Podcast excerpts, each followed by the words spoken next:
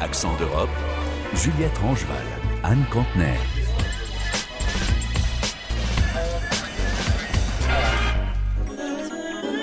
No más violencia contra la mujer. Lo que tú coseches hoy mañana vas a recoger como abunda el abuso de poder ante los ojos de Dios. Nada se Bienvenue, l'Espagne et Barcelone pour le dernier jour du procès pour viol de Dani Alves. L'ancien footballeur brésilien, star du Barça et du PSG, est jugé pour le viol d'une jeune femme dans les toilettes d'une boîte de nuit en décembre 2022. Cette affaire, elle est très symbolique de la manière dont l'Espagne répond aux violences faites aux femmes. Oui, l'Espagne est un pays à l'avant-garde en matière des droits des femmes en Europe. Aujourd'hui, tout le pays est traversé par une vague féministe qui fait changer la société. On le voit dans ce procès Alves. Nous sommes en ligne avec Élise Gazangel, notre correspondante à Barcelone, qui suit ce procès pour RFI. Élise en parle beaucoup ces jours-ci du protocole de lutte contre les agressions sexuelles, une pièce clé dans cette affaire. Oui, et on peut même penser qu'il n'y aurait pas eu de procès Daniel Alves sans ce protocole. C'est une mesure généralisée dans le pays et qui a été mise en place en 2018 dans les boîtes de nuit de Barcelone pour que les employés notamment sachent comment agir en cas d'agression, prendre en charge la victime, appeler la police, ne pas l'obliger à porter plainte, mais aussi et surtout dans le cas Alves, préserver toutes les preuves matérielles, toutes ces ces étapes ont ainsi permis, dans ce cas, de corroborer rapidement les faits, de récupérer empreintes, traces de liquide séminal, vidéosurveillance et les témoignages sur place. Élise, comment ce protocole a-t-il été activé dans cette affaire? Eh bien, ce sont le directeur de la boîte de nuit et le responsable de la salle ce soir-là qui ont décidé d'activer ce protocole après avoir parlé avec la victime. Dans leur témoignage au deuxième jour du procès, ils ont expliqué avoir vu la jeune femme en pleurs, lui avoir proposé de parler dans une salle isolée, au calme et sans musique. Puis, selon le directeur, je cite, la victime voulait partir, elle se sentait coupable, mais je lui ai expliqué calmement que je devais activer ce protocole, que la police allait arriver, mais qu'elle pourrait décider plus tard si elle voulait porter plainte. Finalement, la victime est restée, la police est arrivée et les preuves récupérées le jour même. Ces preuves sont d'une grande valeur pour le procès. Oui, parce qu'elles ont permis de prouver que le footballeur mentait dès le début de l'instruction. Il a affirmé d'abord qu'il ne la connaissait pas, la vidéo le contredit, puis qu'il ne s'était rien passé dans ses toilettes, mais les restes de liquide séminal l'accablent, et enfin qu'elle lui avait réalisé une fellation. Or, l'examen médical qui a suivi sa prise en charge prouve qu'il y a eu pénétration. Des mensonges qui ont pesé dans la décision de placer le footballeur en détention depuis un an et qui pèseront sans doute dans le verdict attendu les prochaines semaines. Merci Elise, à bientôt.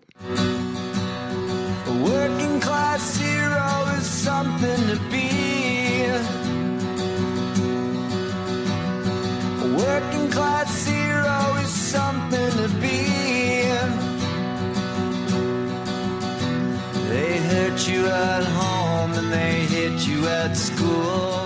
Au Royaume-Uni, la population de Chatham se mobilise pour sauver les docks. Chatham, dans le sud-est de l'Angleterre, au bord d'une rivière. C'est là que la couronne d'Angleterre, il y a 400 ans, a décidé de bâtir ses navires de guerre. Oui, l'arsenal de Chatham était stratégique au cœur de l'identité de la ville pendant des siècles. C'est toujours un port actif.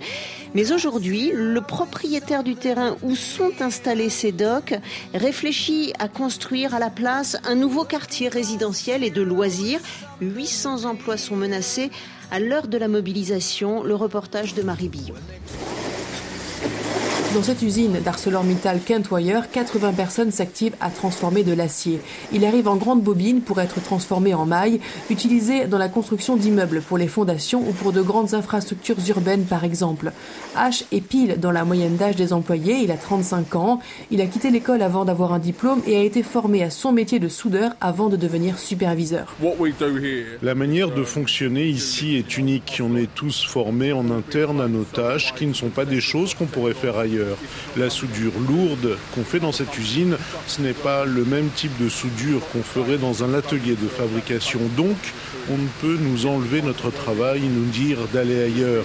Il faudra qu'on recommence tout à zéro, c'est terrible. Personnellement, je serais sûrement obligé de trouver un emploi en tant qu'ouvrier, donc accepter une réduction de revenus en espérant que tout ira bien. Le salaire moyen dans l'usine dépasse l'équivalent de 46 000 euros. Tous les employés sont des locaux ou ultra-locaux comme H qui vit à 10 minutes à pied. Il pensait acheter une maison avec son épouse mais ils ont dû mettre ce projet en pause au cas où l'usine ferme. Et dans sa famille, H ne serait pas le seul à perdre sa source de revenus. Mon père travaille ici et le compagnon de ma sœur aussi. Ils ont deux filles, j'ai deux garçons. L'impact serait énorme sur ma famille. Mon fils voudrait faire comme moi et venir travailler ici. D'autres collègues ont de la famille ou des amis qui sont employés ici aussi et ils ont quasiment tous des enfants. Matthew Brooks. I'm the managing director for this company. And he's ArcelorMittal Kempwire. Matt Brook est le directeur général de cette usine d'ArcelorMittal. Il se bat pour qu'elle ne ferme pas, notamment aux côtés de la campagne Save the Chatham Docks. Les propriétaires du terrain veulent transformer les docks en quartiers résidentiels et d'industrie légère. Ça compromet l'avenir de cette entreprise. On n'a pas d'idée claire pour l'instant de l'endroit où ils voudraient relocaliser l'usine, mais on dépend beaucoup de la mer et des docks pour le transport logistique. On fait venir la matière première par bateau et on déplace les produits finis sur l'eau. C'est comme ça qu'on peut livrer à Londres en passant par la Tamise. Ce ne sera plus possible si on n'est plus basé sur les docks. Et on sait qu'on perdra notre main-d'œuvre si on doit se relocaliser. Parce que beaucoup, comme H, ne conduisent pas et ne pourraient donc pas se rendre ailleurs. Et Matt n'est pas certain qu'ArcelorMittal veuille investir dans une nouvelle usine qui serait potentiellement moins profitable, puisqu'il faudrait ajouter le coût du transport des marchandises par la route, sans compter l'impact environnemental, à celui du déplacement de machines qui pèsent littéralement des tonnes. Je ne sais pas quel genre d'emploi il y aura ici quand les usines fermeront. Nous, ici, nous proposons des emplois qualifiés et bien payés. Le pays a besoin d'avoir sa propre industrie lourde. Mais en ce moment, les usines ferment partout. On est une île et nous devons produire et fabriquer ici autant que possible.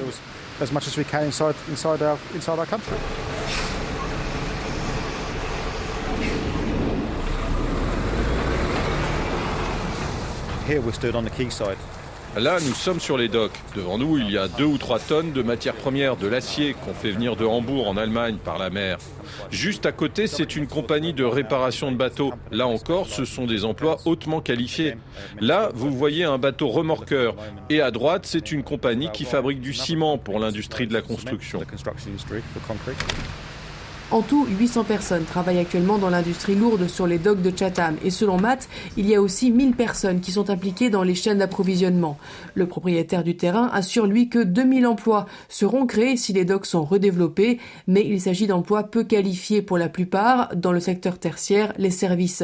Ce sont les autorités locales, le Council, qui ont le pouvoir de décider. La députée locale se bat et participe à la campagne pour sauver les docks. Matt va chercher son téléphone dans les bureaux de l'usine. Notre député Kelly Tolhurst du Parti conservateur a interrogé le Premier ministre durant la session de questions au gouvernement à Westminster mercredi sur l'avenir des docks de Chatham.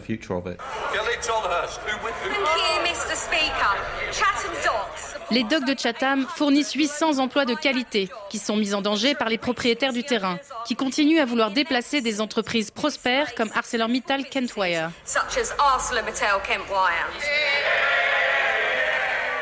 La préservation d'emplois industriels est une priorité dans la campagne pour sauver les docks de Chatham. Et c'est aussi l'argument repris par la députée qui recueille l'approbation du Premier ministre, même si ailleurs dans le pays, la majorité conservatrice constate la fermeture des industries lourdes sans beaucoup en déplorer les conséquences. Eh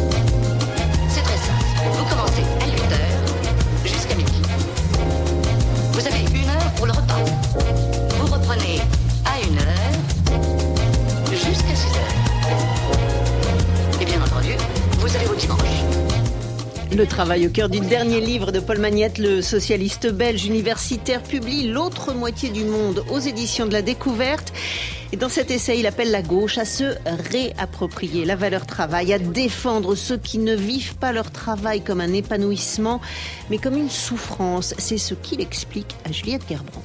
Tout le monde n'est pas égal devant le travail. Il y a une moitié environ des travailleurs et des salariés en particulier qui se disent heureux dans leur travail parce qu'ils ont un bon contrat, parce qu'ils ont une rémunération correcte, ils sont bien protégés dans leurs droits et ils ont une certaine maîtrise sur leur travail. Mais à côté de ça, il y a une autre moitié, l'autre moitié du monde qui n'a pas cette chance. Pour beaucoup, beaucoup de travailleurs, ce qu'on a appelé en France les travailleurs de la deuxième ligne, ceux qui ont été révélés par la crise du coronavirus, toutes celles et ceux qui produisent notre alimentation, la transportent, la distribuent, qui assurent le soin aux personnes, qui garantissent l'ordre public, qui entretiennent l'espace public, ce sont des emplois qui sont absolument essentiels, mais qui malheureusement sont encore mal reconnus dans la société aujourd'hui et donc aussi mal rémunérés.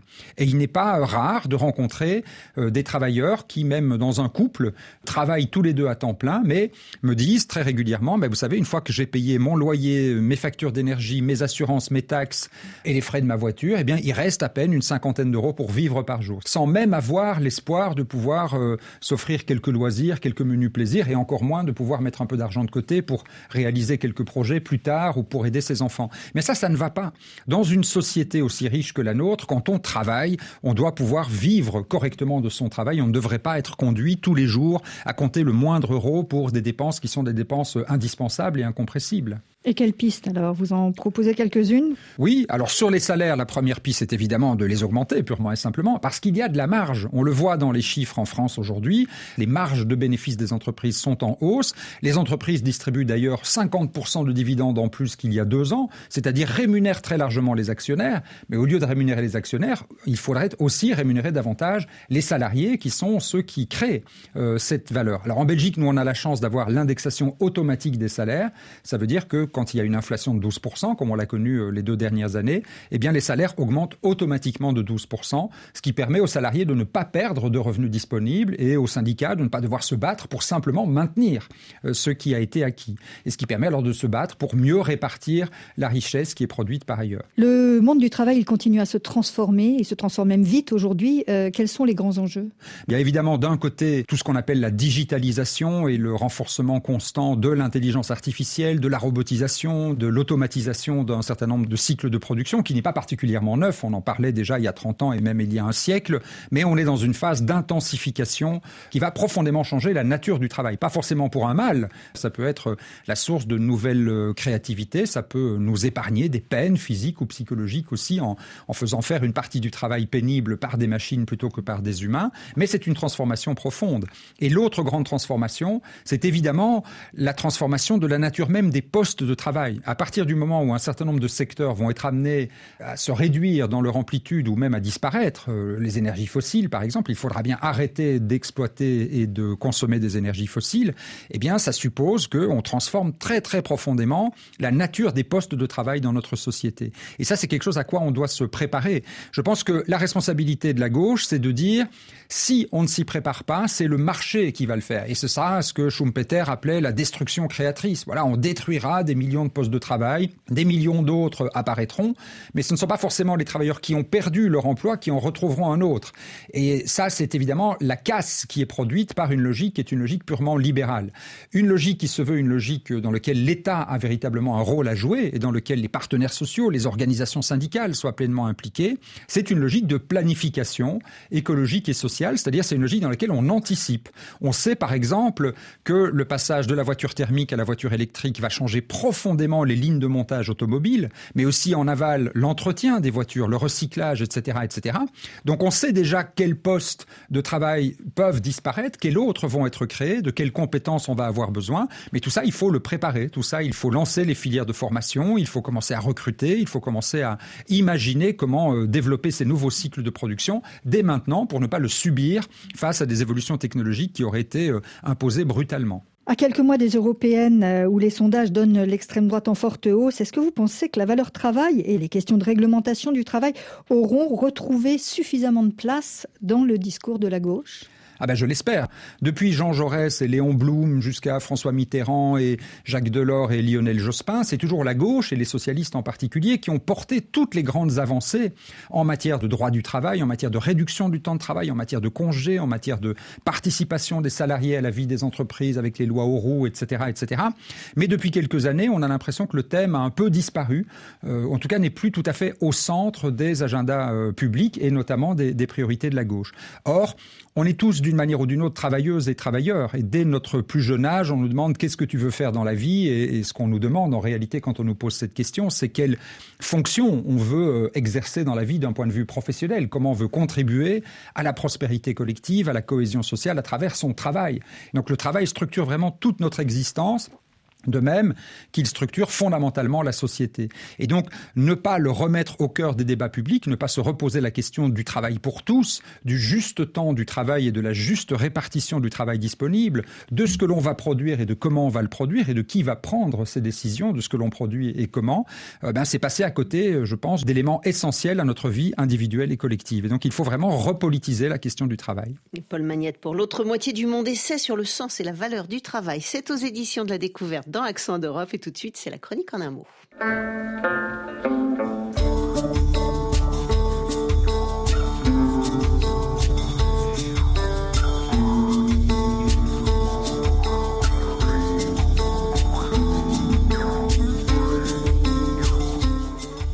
Les semaines, vous décryptez un mot, une expression qui raconte les sociétés européennes.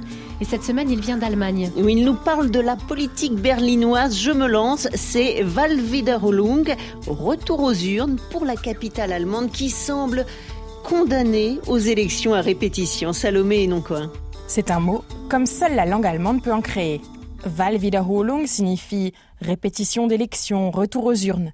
Et les Berlinois y sont désormais habitués car pour la deuxième fois en deux ans, un scrutin va être partiellement renouvelé dans certains quartiers de la capitale allemande. Mais pour beaucoup, le mot le plus approprié serait plutôt Wahlchaos, le chaos électoral.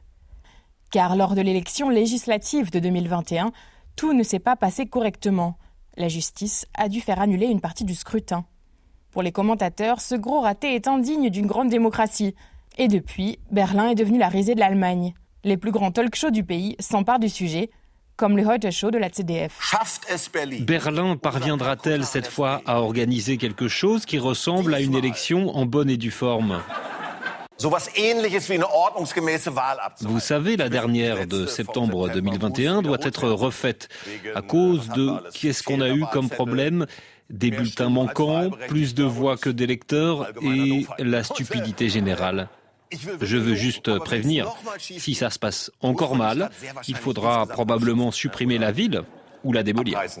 L'année dernière, Berlin avait dû également renouveler les élections municipales, permettant aux conservateurs de la CDU de prendre la mairie. Et cette année, ce sont des députés de certaines circonscriptions de Berlin qui doivent remettre leur mandat en jeu. La principale raison à tous ces dysfonctionnements électoraux est d'ailleurs assez étonnante. L'élection législative de 2021 a eu lieu le même jour que le marathon de Berlin, ce qui a bloqué une partie de la circulation automobile. Résultat, manque de bulletins dans les bureaux, ou encore électeurs arrivant devant des bureaux de vote déjà fermés. Certains bulletins ont même été perdus. Mais pour l'animateur du talk show satirique de la ZDF, le choix du mois de février pour répéter cette élection n'est pas forcément très logique non plus. Mes chéris, retour aux urnes en février. C'est courageux. Un pari risqué parce que, vous le savez bien, à cette époque de l'année, Berlin est un enfer sombre et plein de courants d'air. Alors oui, il fallait la refaire cette élection complètement ratée. Mais trois ans après, est-ce vraiment pertinent? C'est la question que se posent beaucoup de Berlinois. Car il sera difficile de mobiliser les foules, d'autant que les prochaines législatives auront lieu en 2025. Autre absurdité, les candidats doivent pour chaque parti être exactement les mêmes qu'en 2021. Donc si par hasard le candidat de l'époque a déménagé ou encore est décédé, il n'est pas possible de présenter quelqu'un d'autre. Par ailleurs, même si les nouveaux résultats annulent bien ceux de 2021, vu le petit nombre de circonscriptions concernées, seulement 455 sur les 2256 que compte Berlin, cela ne devrait pas fondamentalement faire bouger les rapports de force au Bundestag. Environ 500 000 personnes sont tout de même appelées au vote ce dimanche, et des observateurs internationaux feront cette fois le déplacement pour vérifier si tout se déroule correctement. Willkommen in Berlin! Accent d'Europe à la réalisation, Françoise Grelot. Vous retrouvez le podcast de l'émission sur RFI.fr et sur l'appli Pure Radio. À bientôt.